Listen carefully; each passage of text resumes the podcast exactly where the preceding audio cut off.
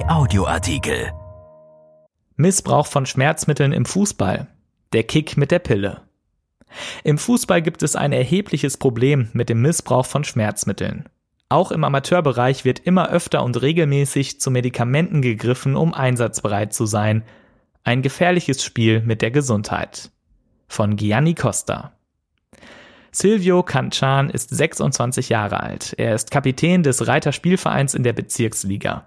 Wenn der Mittelfeldspieler sich auf eine Partie vorbereitet, dann greift er wie selbstverständlich auch in den Medikamentenschrank, auch wenn er überhaupt keine Verletzung hat. Er sagt, ohne Schmerzmittel Fußball kann ich mich gar nicht mehr dran erinnern.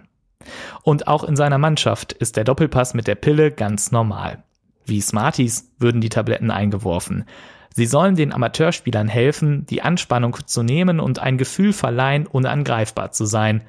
Für 90 Minuten mag das gelingen, die Folgen nach Abpfiff sind allerdings unkalkulierbar. Das Recherchenetzwerk Korrektiv hat in Zusammenarbeit mit der Dopingredaktion der ARD ein Jahr lang über den Zustand im Fußball von der Kreisklasse bis in die höchste Spielklasse recherchiert. Herausgekommen ist ein erschreckender Einblick in eine Welt, in denen Schwächen keinen Platz haben und noch immer propagiert wird, dass echte Kerle sich von einem Bänderriss nicht stoppen lassen sollten, sondern auf die Zähne beißen. Hau rein die Pille. Das System Fußball funktioniert fast überall gleich, egal ob hoch bezahlt oder reines Hobby.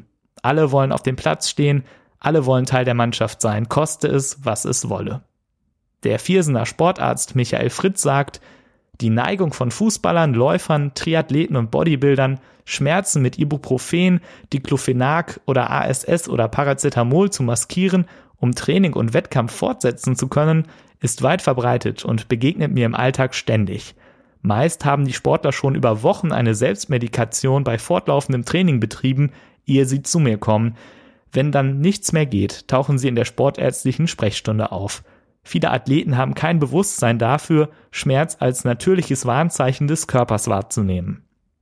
Das Problem, der Schmerz einer Gelenkverletzung wird nicht wahrgenommen, sodass der Sportler immer weiter in den Schaden hineintrainiert.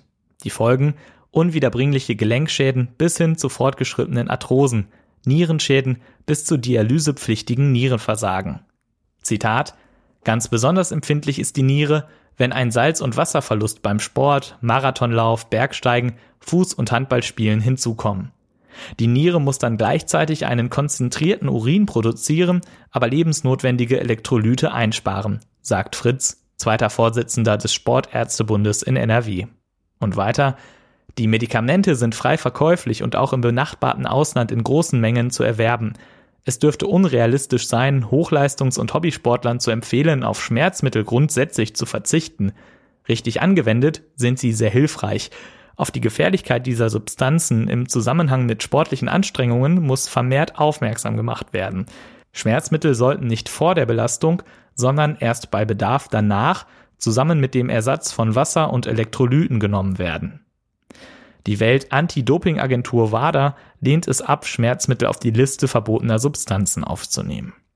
Der Sportärztebund verweist auf den internationalen Ethikkodex. Darin heißt es, Zitat, Sportärzte lehnen Doping ab und maskieren darüber hinaus keine Schmerzen, um den Athleten die Rückkehr zum Sport zu ermöglichen, sofern irgendein Risiko besteht, die Verletzung zu verschlimmern.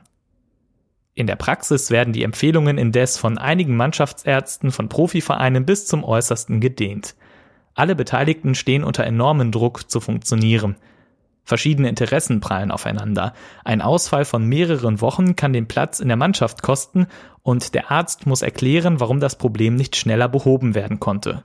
Dem Trainer fehlt ein wichtiger Spieler, um Ziele zu erreichen. Fußball hat eine große Anziehungskraft auf viele und macht schnell süchtig auf ganz vielen Ebenen. Bei einer Umfrage von Korrektiv, bei der 1142 Spieler, zumeist aus dem Amateurbereich, sich beteiligt haben, kam heraus, 47 Prozent nehmen mehrmals pro Saison Schmerzmittel, 21 Prozent einmal pro Monat oder öfter. Der DFB ist ob dieser Ergebnisse alarmiert. Präsident Fritz Keller sagt, ich bin schon etwas betroffen. Wir müssen unbedingt über Fußballlehrer und Trainer eine Sensibilisierung hinbekommen. Das ist ein gesamtgesellschaftliches Problem. Der Fußball könnte zumindest den ersten Schritt machen und zeigen, dass Schwächen durchaus erlaubt sind, vor allem wenn es um die eigene Gesundheit geht. Erschienen in der Rheinischen Post vom 10. Juni 2020 und bei RP Online. RP Audioartikel. Ein Angebot von RP Plus.